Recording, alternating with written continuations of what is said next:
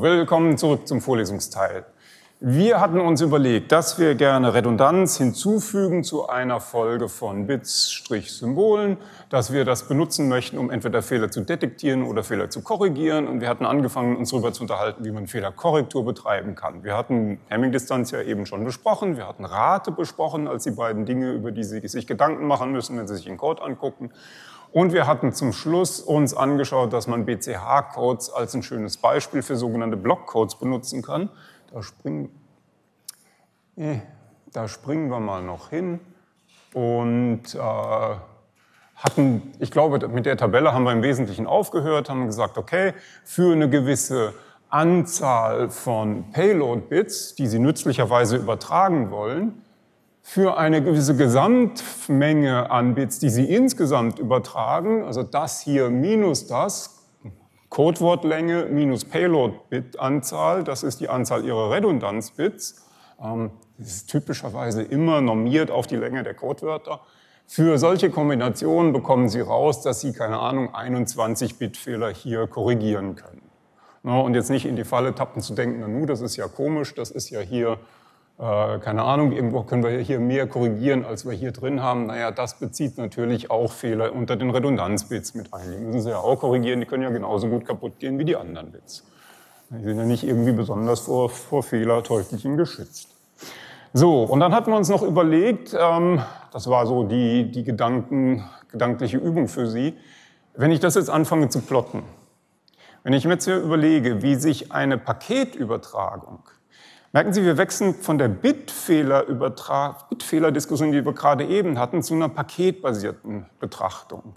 Wir gucken uns jetzt an, wenn ich das hier tue, wie wahrscheinlich ist es denn, dass jetzt ein Paket kaputt ist? Und was bedeutet, ein Paket ist kaputt in diesem Zusammenhang?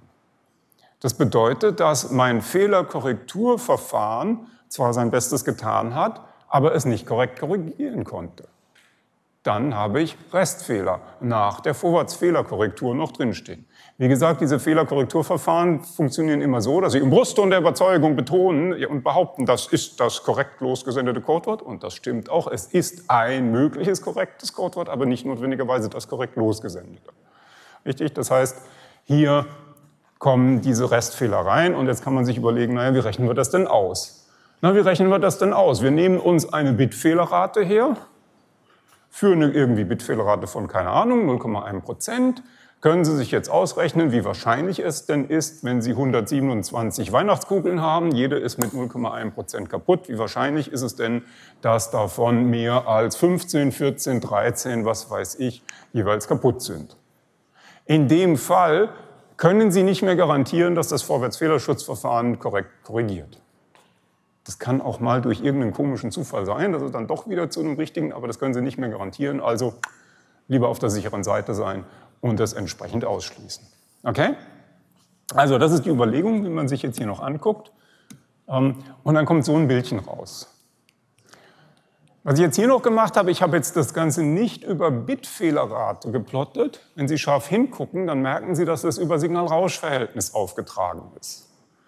Das heißt, da ist noch ein gedanklicher Zwischenschritt dazwischen. Das ist über Signal-Rausch-Verhältnis aufgetragen mit einer impliziten Modulation. Da steckt noch drin, dass aus dem Signal-Rausch-Verhältnis zum Beispiel über eine BPSK eine Bitfehlerrate entsteht.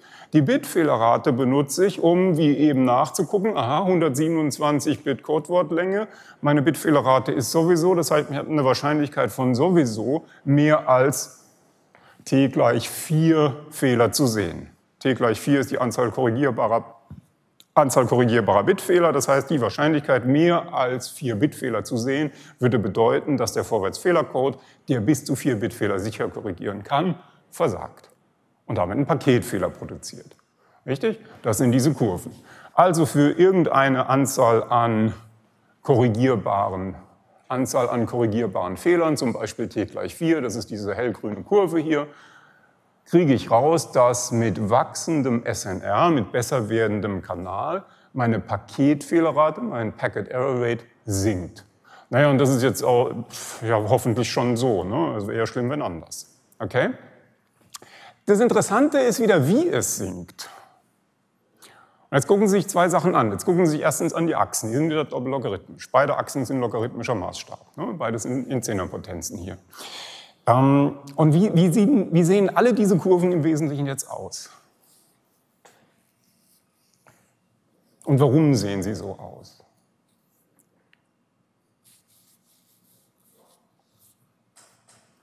Wenn das Signal-Rausch-Verhältnis schlecht ist, wir haben ein niedriges SNR, kleine Signalleistung, was ist denn dann die Paketfehlerrate? Bei allen diesen Verfahren. Nämlich wie hoch? Eins. Rate ist eins. Ne? 100, praktisch alle ihre, alle ihre Pakete sind fehlerhaft. Richtig? Ist das plausibel? Naja, wenn Ihre Signalleistung ganz schlecht ist, dann haben Sie eine Bitfehlerrate von irgendwie 50 Prozent. Das heißt, Sie werden im Mittel 127,5, also 164, 63 oder sowas mit Fehler erwartet kriegen. Das ist natürlich weit über dem, was wir hier korrigieren können. Richtig? Das heißt, mit erdrückend hoher Wahrscheinlichkeit sind alle diese Fehlerschutzverfahren, die ich hier geplottet habe, zusammengebrochen und Sie sehen Paketfehlerraten nahe 1. Okay, big surprise. So, und sie werden besser, die Paketfehlerraten sinken, wenn mein SNR kleiner, wenn mein SNR größer wird. Aber wie sinken sie?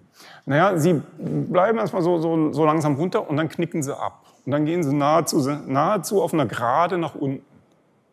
Okay? Das ist eine typische exponentielle Verbesserung. Jetzt, jetzt erinnern Sie sich an unsere Weihnachtskugeln. Das war ein exponentieller Term, der da drin steckte. Da war ein exponentieller Term, der drin steckte.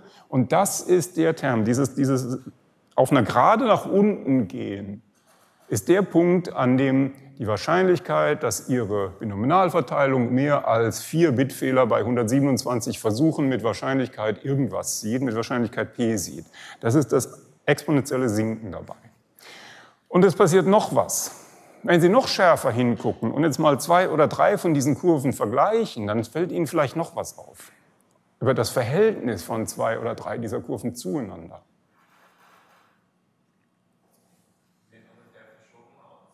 Die sind, die sind nicht exakt, aber ziemlich gut, eigentlich nur nach rechts oder links verschoben. Das heißt, da links bei schlechten SNRs, da passiert irgendwelcher komischer Kram, aber hey, da betreibe ich doch so ein Verfahren nicht. Ich betreibe doch ein Übertragungsverfahren nicht in einem, in einem, in einem Parameterbereich, bei dem ich irgendwie 90 Prozent Paketfehlerrate kriege. Das ist doch bescheuert, das mache ich doch nicht. Also wenn ich in so einem SNR-Bereich bin, dann ist mein Fehlerschutz nicht gut genug. Man muss einen anderen Fehlerschutz nehmen. Aber wenn dem so ist, wenn ich irgendwo hier, hier mich aufhalte, wo alle meine Fehlerschutzverfahren irgendwie, naja, nur so ein vernünftiges 10 hoch, hey, 10 hoch minus 7, das ist nicht schlecht, ne? das ist eins unter äh, 10 Millionen Paketen. Ne? Also das ist, das ist, okay, damit kann man ja vielleicht mal anfangen zu arbeiten. Was passiert da? Da sind diese Verfahren einfach nur zueinander verschoben. Und diesen Effekt, den kann man sehr schön ausnutzen und zu sagen, naja, eigentlich, eigentlich ist der Wechsel zu einem stärkeren Vorwärtsfehlerschutz äquivalent dazu, dass ich mein Signal-Rausch-Verhältnis um dieses entsprechende Verschieben verbessere. Richtig? Okay, auf einer exponentiell, auf einer logarithmischen Achse ist aber ein konstantes Verschieben was? Das ist eine Multiplikation mit einem konstanten Faktor. Okay? Das heißt, der Wechsel von zum Beispiel, was haben wir hier? Das ist der t gleich 7. Das ist die t gleich 7 Kurve und was habe ich da genommen? Das ist die mit dem Quadrat, das ist die t gleich 1. Also der Wechsel von einem Verfahren zu, äh, das nur einen Bitfehler korrigieren kann, zu einem Verfahren, das sieben Bitfehler korrigieren kann, das entspricht ungefähr, naja, jetzt hätte ich es doch den Logarithmus hinplotten sollen, keine Ahnung, sieht man hier nicht einen Faktor, Faktor 5 oder sowas vielleicht, weiß ich nicht, ähm, einem festen Faktor. Das ist die entsprechende Verbesserung des Signal, eine scheinbare Verbesserung des Signal-Rausch-Verhältnisses. Das benimmt sich so, als würde ich einen schlechteren Fehlerschutz in einem besseren Kanal betreiben. Okay? Und jetzt können Sie anfangen, über die Raten nachzudenken.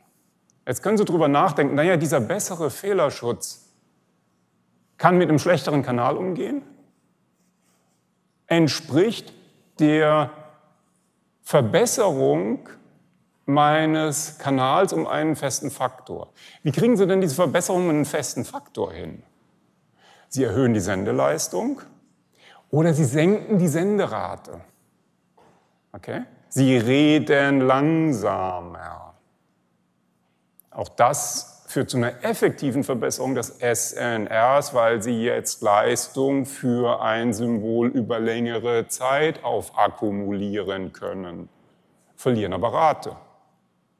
Sie verlieren genauso Rate, wenn Sie Ihren Fehlerschutz verbessern weil sie mehr Redundanzbits. Sie reden schneller, aber sie fügen Redundanz zu. Sie reden schneller, aber sie fügen Redundanz zu. Sie reden schneller, aber sie fügen Redundanz zu. Okay? Das sind die beiden Fälle, die Sie hier vergleichen können. Und über diese Betrachtung können Sie dann tatsächlich diese beiden Effekte nebeneinander halten. Diese ver multiplikative Verbesserung, Verschlechterung des Signal-Rausch-Verhältnisses schlägt sich nieder, jetzt brauchen Sie noch Shannon, schlägt sich nieder eine Veränderung der Shannon-Kapazität, schlägt sich nieder entsprechend darin. Okay? Dazu brauchen Sie dann wieder noch ein konkretes Modulationsverfahren, um aus der Shannon-Kapazitätsschrankenbetrachtung rauszukommen. Naja, schön und gut, ist ja putzig, aber was heißt das konkret? Konkret heißt das eigentlich noch nichts. Wir brauchen nämlich noch eine weitere Betrachtungsweise. Was fehlt denn uns hier noch? Das Ding hat immer noch Restfehler. Diese Verfahren, alle wie sie da sind, äh, produzieren Ihnen immer noch, hier keine Ahnung, 10 hoch minus 7 Restfehler. Ich will keine 10 hoch minus 7 Restpaketfehlerrate. Ich will 0% Restfehlerrate. Kriege ich das mit einem Vorwärtsfehlerschutzverfahren hin? Nein. Sie können jetzt mehr und mehr und mehr Redundanz reinpacken und es wird immer besser und immer besser, aber Ihre Raten sinken immer mehr. Ihre Raten sinken immer mehr, weil Sie mehr Redundanzbits brauchen. Das heißt, wir brauchen ein weiteres Verfahren. Wir brauchen eine Rückwärtsfehlerkorrektur. Wir brauchen eine Kombination von dem hier mit einer Rückwärtsfehlerkorrektur, die mir den Restfehler korrigiert. Okay? Und dann aber hoffentlich nur tätig wird, wenn auch ein Fehler eingetreten ist. Wenn wir das jetzt noch, vielleicht nicht mehr heute, noch zusammengebaut haben, dann können wir auf dieses Bild nochmal gucken, noch die Rückwärtsfehlerkorrektur oben drauflegen und dann haben wir denn die Operationsbereiche, in denen Sie wissen können, welche Verfahren Sie wie einsetzen. Okay? Von daher, das ist so nur die erste Hälfte der Story, die zweite kommt wahrscheinlich erst morgen. Damit wir aber eine Rückwärtsfehlerkorrektur machen können, was brauchen wir dazu?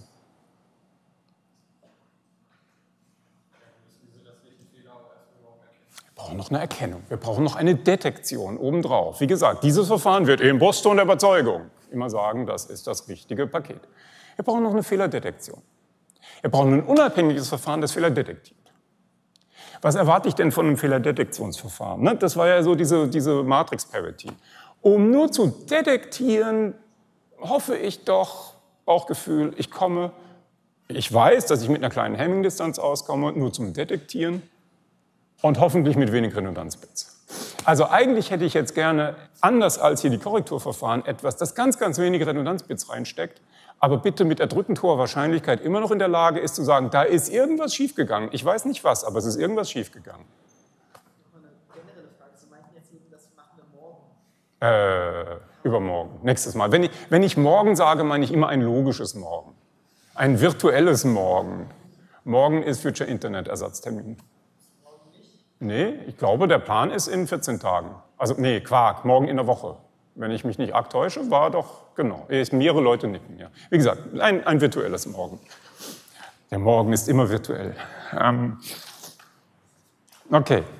Ach ja, das Ding heißt noch hier Coding Gain. Wenn Sie es genau haben wollen, diese, dieser, dieser konstante Faktor ist der sogenannte Coding Gain. Das ist hier noch aufgeschrieben, aber das brauchen wir nicht. Ähm, wissen Sie was, weil es mir gerade in den Erzählfluss passt, die Faltungscodes lassen wir weg. Vielleicht nur noch so drei Worte. Also kein Mensch benutzt äh, BCH.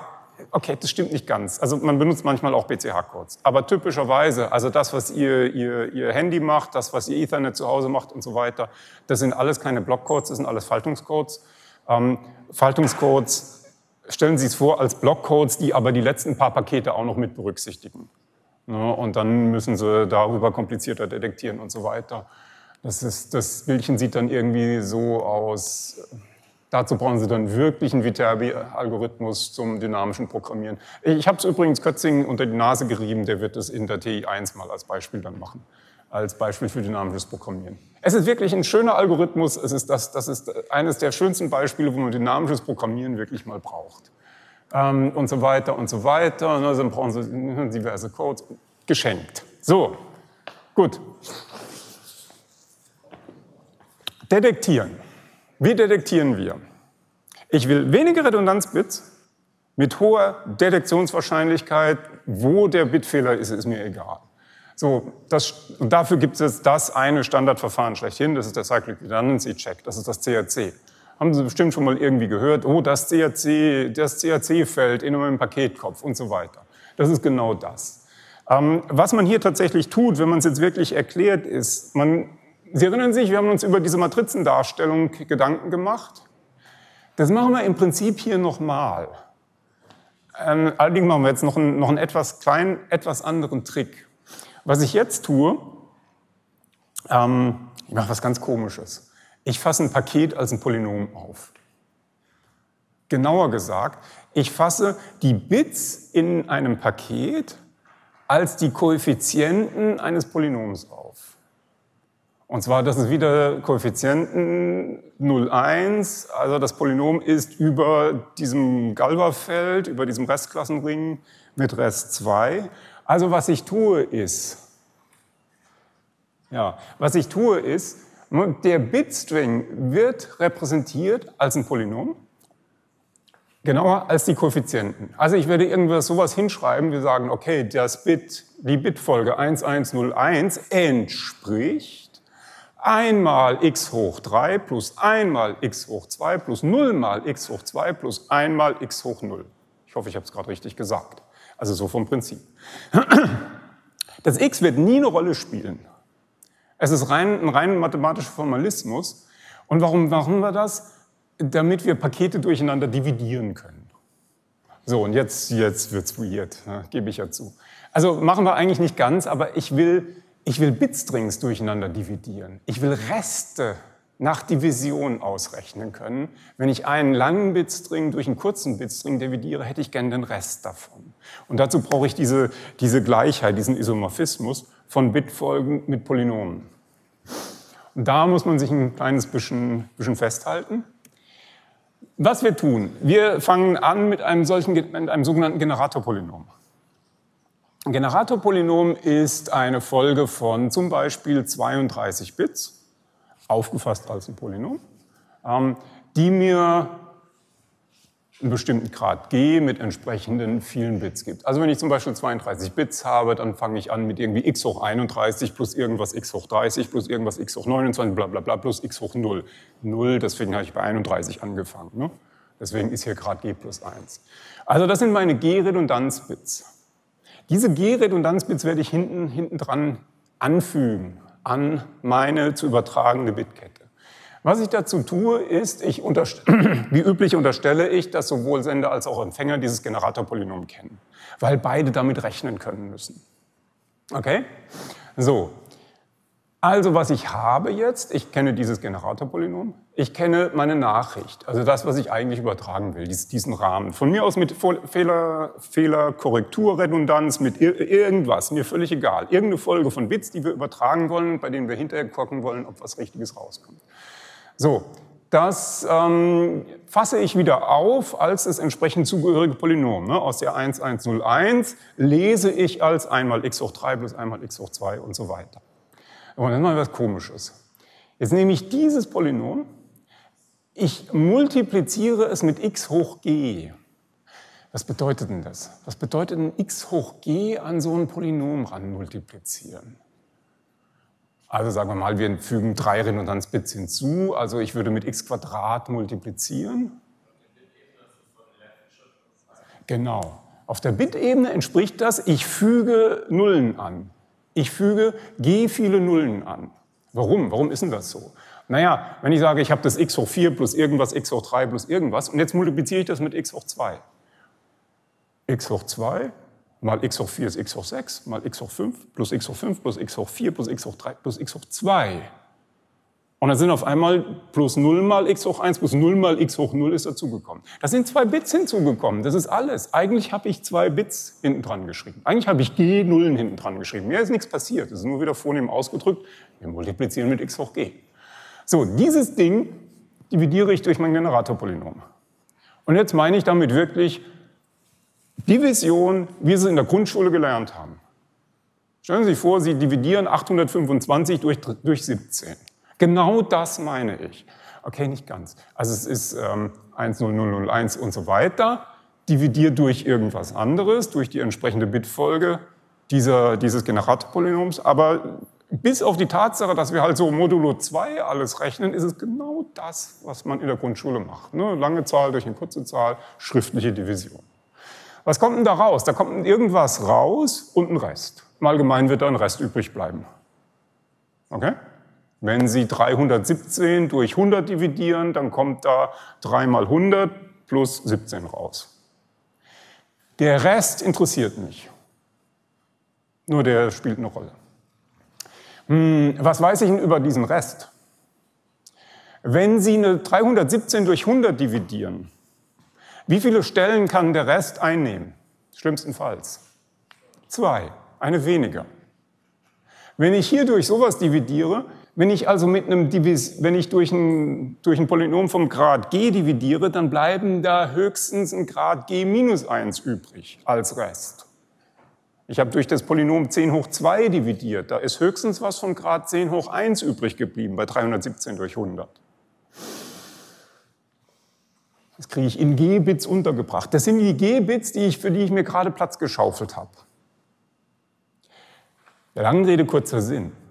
Ich nehme meine Nachricht, ich füge G viele Bits hinten an und auf die packe ich den Rest. Packe ich den Rest heißt, naja, dieses Rest, dieses Restpolynom, das addiere ich oder subtrahiere ich hier einfach dazu. Das Ding hat hier einen Grad kleiner g, das heißt, das passt in die letzten. Wieso darf ich hier subtrahieren oder addieren?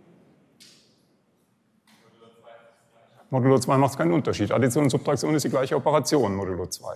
Also ich kann hier genauso gut ein Plus oder Minus hinschreiben. Naja, aber was bedeutet denn das? Wenn Sie sich das Ding hier angucken, okay, wenn ich das hier durch g dividiert habe, ist das hier rausgekommen, ist dieser Rest geblieben. Das heißt, wenn ich von dem Ding das hier abziehe, wenn Sie von 317 17 abziehen, was wissen Sie dann über das, was da 317 minus 17, wenn Sie jetzt wieder durch 100 dividieren, was ist denn dann der Rest? Der ist 0. Dieses Ding hier, das wir jetzt übertragen, hat nach erneuter Division durch das Generatorpolynom den Rest 0. Es muss den Rest 0 haben, weil wir den Rest, der vorhin übrig geblieben ist, gerade abgezogen haben. Okay? Und das ist die Eigenschaft, auf die es ankommt. Dass bei dieser erneuten Division Rest 0 rauskommt. Wenn ich jetzt also diese Folge hier übertrage, meine Nachricht um g-Bits nach links geschoben, den Rest nach der Division davon abgezogen oder addiert, wenn ich diese um g-Bits verlängerte Nachricht hier übertrage und aus dem, was da ankommt, wieder die Division ausrechne, dann gibt es zwei Fälle. Dann gibt es Fall 1, bei der zweiten Division bleibt ein Rest oder es bleibt kein Rest. Wenn ein Rest bleibt, ungleich Null. Dann war ein Fehler. Dann war zwangsläufig ein Fehler eingetreten. Es gibt keine, keine Diskussion. Es muss einen Fehler gegeben haben. Ich weiß nicht, ob der Fehler in Redundanzbits oder in den, in den Payload-Bits war, ist mir aber auch egal. Es ist verkehrt. Stempel verkehrt obendrauf. Was ist denn, wenn Null rauskommt? Der Empfänger nimmt dieses Ding, das er empfangen hat, dividiert durch g und kriegt 0 raus als Rest.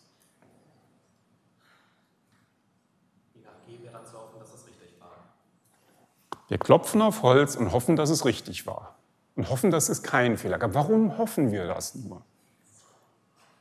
Warum können wir das nur hoffen? Wie könnte, könnte es sein, dass, obwohl es einen Fehler gab, trotzdem Null rauskommt?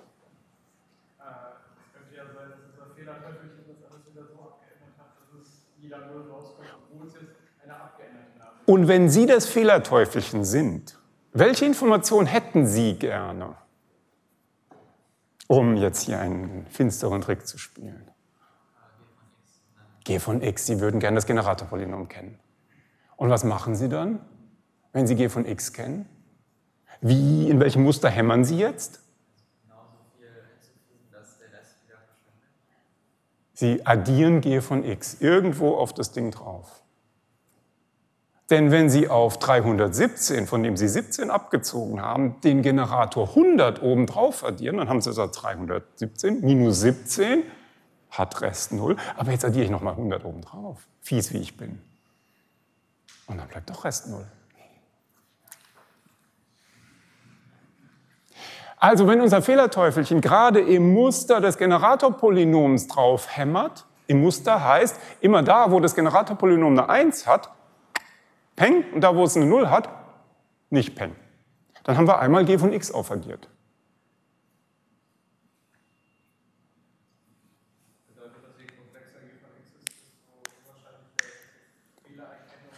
Tja, was heißt komplex?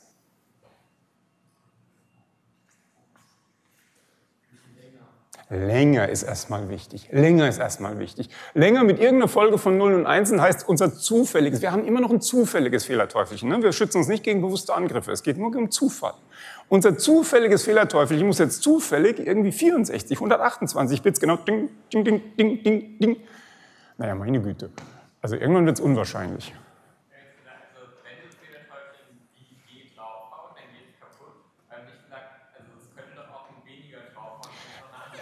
Genau, es, es, gibt auch andere Dinge. Und jetzt wird es wird's kompliziert. Jetzt bräuchte man tatsächlich Algebra. Jetzt müsste man anfangen, länger hinzugucken und sich genauer Gedanken zu machen, was da passiert. Ähm, jetzt müssen Sie sich überlegen, wie g von x, was für eine Struktur g von x hat. hat g, was für Primfaktoren hat g von x? Und welche Faktoren treten da drin auf? Und so weiter und so weiter. Das lassen wir jetzt hier alles mal weg. Ähm, mir geht es nur darum, dass Sie so ein Gefühl dafür kriegen, was da passiert. Das ist die Struktur. Ne? Wir übertragen t von x, das ist dieses äh, Nachricht mit g Bits drangehängt, Rest abgezogen. Es tritt ein Fehlerpolynom hinzu, das ist unser Fehlerteufelchen. Bang, bang, bang, bang, bang. Dieses Ding empfangen wir, davon dividieren wir g von x wieder raus. Division, ne, distribuiert über die Addition. t von x durch g von x, da ist kein Rest. Das wissen wir per Konstruktion. Hier Rest, nicht Rest, weiß man nicht. Ne? Hängt von ab, was da passiert.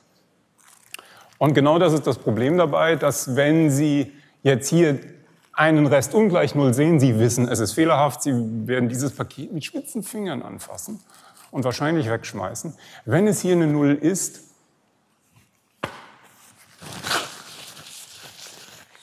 man weiß es nicht. Aber jetzt sind wir wieder so eine a priori, a posteriori Diskussion. Was ist denn jetzt, was ist denn jetzt wahrscheinlich? Ähm, wenn man sich konkret anguckt, also ähm, Ethernet. Für ein 1500 Byte langes Paket werden 4 Bytes 32 Bits als CRC benutzt. Also 4 von 1500. Ne? Das ist als Overhead vermutlich akzeptabel. Führt zu Restfehlerwahrscheinlichkeiten. Was, was heißt hier Restfehlerwahrscheinlichkeit? Restfehler heißt, es war ein Fehler in meinem Paket, den das CRC-Verfahren nicht erkennt. Nur, nur darum geht es. Es geht nicht um Fehler. Natürlich gibt es Fehler, die dann weggeschmissen werden. Es geht nur, die ich übersehe durch das CRC-Verfahren. Führt zu Restfehlerwahrscheinlichkeiten 10 hoch minus 18, 10 hoch minus 20. Da müssen Sie eine ganze Menge Pakete übertragen, bevor Ihnen das mal passiert. Deswegen typischerweise normalerweise Haken. Ja, manchmal fliegt ein Atomkraftwerk in die Luft, weil das CRC-Verfahren versagt hat, aber naja, so ist halt das Leben. Ne? Da muss man durch. Also an der Stelle, wir nehmen an, es kommt nicht, es war kein Fehler und es ist alles gut.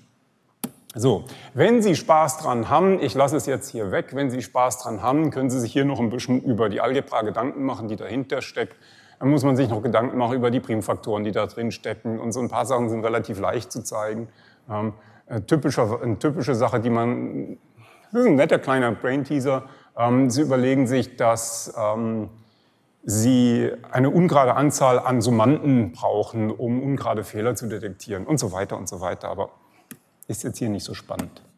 Ähm, wichtige Eigenschaft, wenn Sie R-Checkbits, also R-Redundanzbits benutzen, 32 bei Ethernet oder so, dann, dann kann man garantieren, dass alle Burst-Fehler, die wir vorhin besprochen, Burst-Fehler, ne? Burst-Fehler bis zur Länge 32 können Sie detektieren. Und das ist schon mal ganz gut. So, praktisches Verfahren, das ist das Generatorpolynom für Ethernet und alles andere. Der ganze IEEE 802, Familie, also Wireless LAN und so weiter und so weiter benutzen alle das Ding als Generatorpolynom. Also ne, es ist jetzt nicht so, dass wir das vor dem Fehlerteufelchen geheim halten. Der darf da auch hingucken. Äh, ja, ach ja, äh, Aufwand zur Implementierung. Das klingt jetzt wieder so. Jetzt muss ich da irgendwie äh, Division und so weiter und so weiter. Nee, ähnlich wie die Vorwärtsfehlerschutzverfahren kriegen sie alles durch Schieberegister, Implementierungen realisiert. Äh, da muss man sich wieder genau Gedanken machen, wie diese, Implement wie diese Division dann wirklich abläuft. Das heißt, das können Sie mit ähm, äh, ohne Zeitverlust äh, direkt beim Senden mitberechnen. Also Sie schieben die einzelnen Bits durch den Sender, durch ein entsprechendes Schieberegister und äh, Sie laufen direkt mit den Bits, äh, der Redundanzbits direkt hinterher, nachdem Sie das letzte Payload-Bit abgeschickt haben. Und es geht auf der Senderseite und auf der Empfängerseite.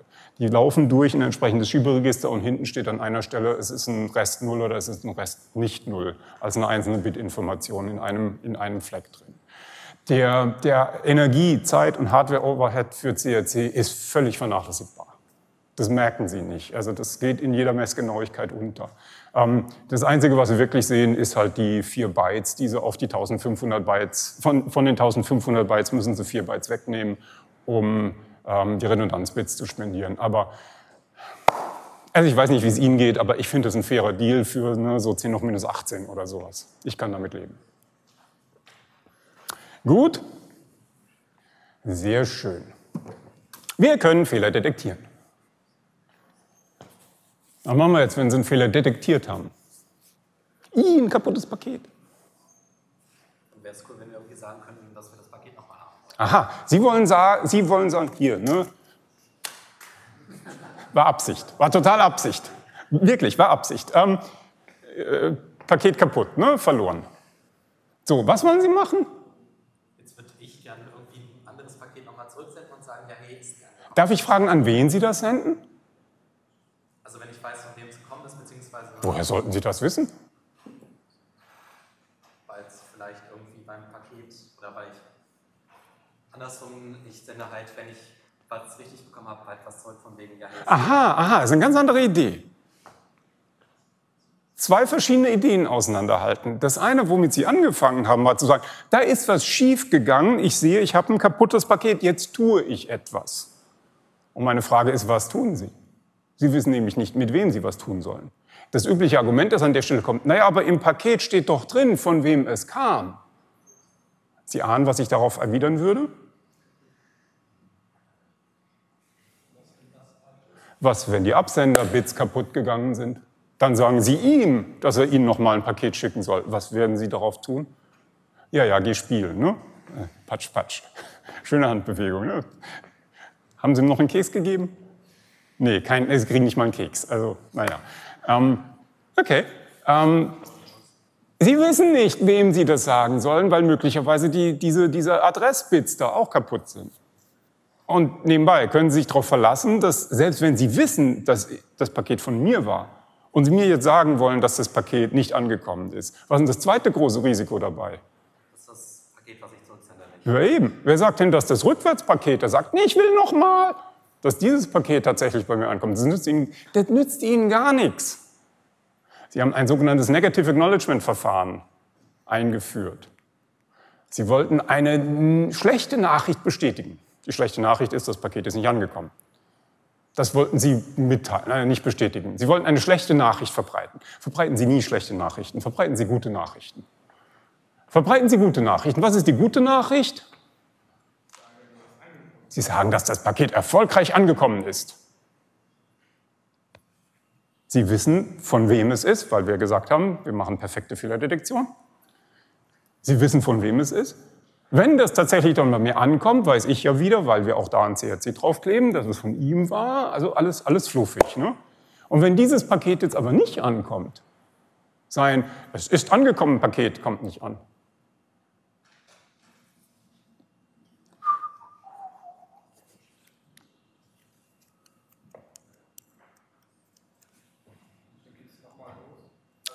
Dann schicke ich es nochmal los und wann? Nach einer festgelegten Zeit. Irgendwann macht und dann gucke ich nach, aha, oh, noch keine Bestätigung eingetroffen, wir schicken es nochmal. Das ist die Grundidee. Das ist die Grundidee eines Positive Acknowledgement, eines Wiederholungsverfahrens. Wir machen eine Übertragungswiederholung, es sei denn, wir haben eine positive Bestätigung bekommen. Das ist die ganze Grundidee. Der ganze Rest, der jetzt noch kommt, den wir heute leider nicht mehr komplett schaffen, der ganze Rest, der jetzt noch kommt, ist das ganze Zeug formal hinschreiben und ausschmücken und, und Randfälle. Wir müssen über ein paar Randfälle nachdenken, aber das ist die Grundidee.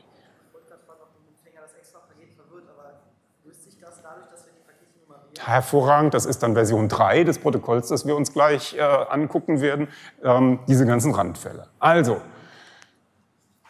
wir machen eine Rückwärtsfehlerkorrektur, indem wir positive Bestätigungen einführen. Wir machen die, Fe die Handlung nach dem Fehler. So, also ne, die Grundidee ist klar, ähm, wir bestätigen das korrekte Paket und ich warte eine bestimmte Zeit darauf. Wenn ich diese Zeit gewartet habe, keine Bestätigung bekommen habe, schicke ich es nochmal. Das ist ein sogenanntes, ein Automatic Repeat Request, ein ARQ-Protokoll. Der Name ist furchtbar. Warum ist der Name furchtbar? Weil es genau das nicht ist, was der Name behauptet zu sein. Es ist kein Repeat-Request-Verfahren. Ich mache keine Anforderung einer Wiederholung. Ich mache das Gegenteil. Ich mache das Abwürgen einer Wiederholung. Es ist ein Automatic uh, Suppression of Repeats oder so irgendwie, keine Ahnung. Aber mein Gott, es heißt halt so, ich kann es auch nicht ändern. Ne? Es heißt halt ARQ, aber bitte im Kopf behalten, es ist alles nur das nicht. So, wie schreibe ich das jetzt hin? Wie spezifiziere ich jetzt das Verhalten von meinem Sender und meinem Empfänger? Ich brauche eine Verhaltensspezifikation. Ein, um genau zu sein, zwei. Einen für den Sender, einen für den Empfänger. Wir brauchen zwei endliche Automaten. Ich male Ihnen die mal hin. Die sind sehr kompliziert. Ähm, der endliche Automat für den Empfänger, hat, für den Sender hat einen Zustand, der heißt idle, da tut er nichts. Ähm, der endliche Automat für den Empfänger hat einen Zustand, der heißt idle. Der Empfänger ist völlig trivial. Der Empfänger sitzt einfach da und wartet und wenn er ein Paket P bekommt, ich nehme mal an, dass alles, was irgendwie Bitfehler hat und der CRC-Verfahren MÖP gesagt hat, ist hier schon wegge weggeworfen worden. Ne? Die kommen da schon gar nicht mehr an. Das ist schon weggefiltert. Naja, was mache ich, wenn dieses P hier ankommt? Dann gebe ich das P nach meine Schicht nach oben, was immer jetzt darüber liegende Schichten mit dem Paket machen wollen, mir egal, und ich schicke das Acknowledgement zurück. ACK, Acknowledgement, Bestätigung. Und dann warte ich auf das nächste Paket. Also simpler kann es nicht sein. Ne?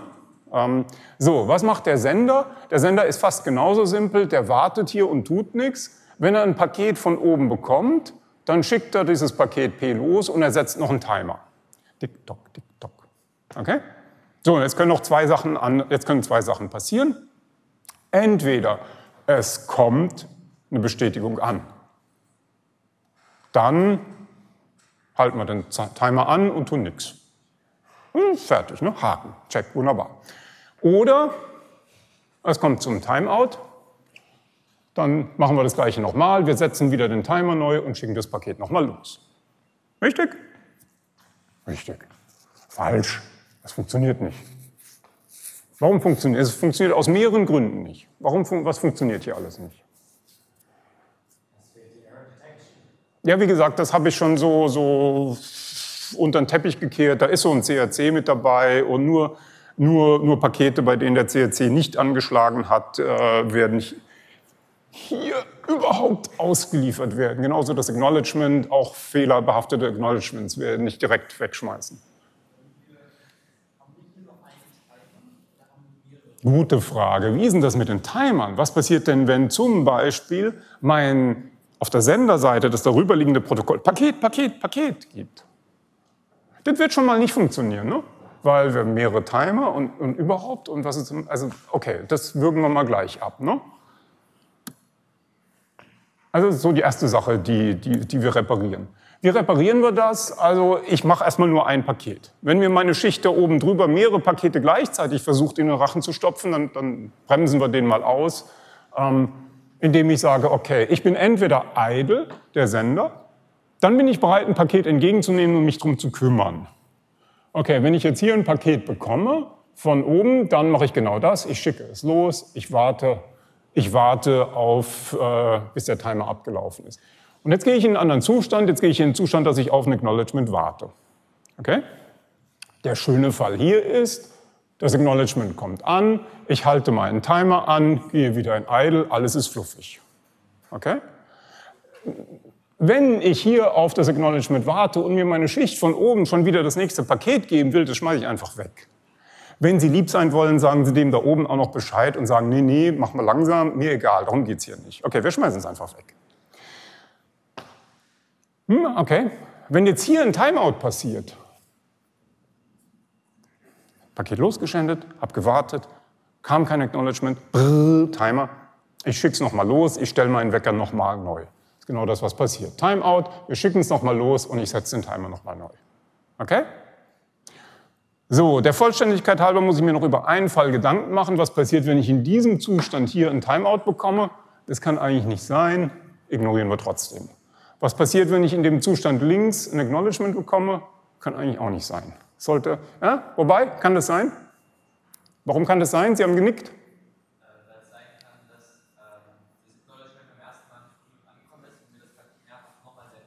Genau. Genau, genau. Wir schicken das Paket los, es ist angekommen, das Acknowledgement kommt zurück, aber wir haben schon brrr, voreilig das Ding losgeschickt, dann kommen zwei Acknowledgements an. Das heißt, eigentlich hier muss, diese endlichen Automaten sind immer nervig. Eigentlich muss hier noch, wenn ein Acknowledgement ankommt, was tun wir dann? Was tun wir mit diesem Acknowledgement? Wir ignorieren es. Okay? So, jetzt hatten Sie die ganze Zeit schon eine Frage. Das schadet nicht. Das ist didaktischer Zweck.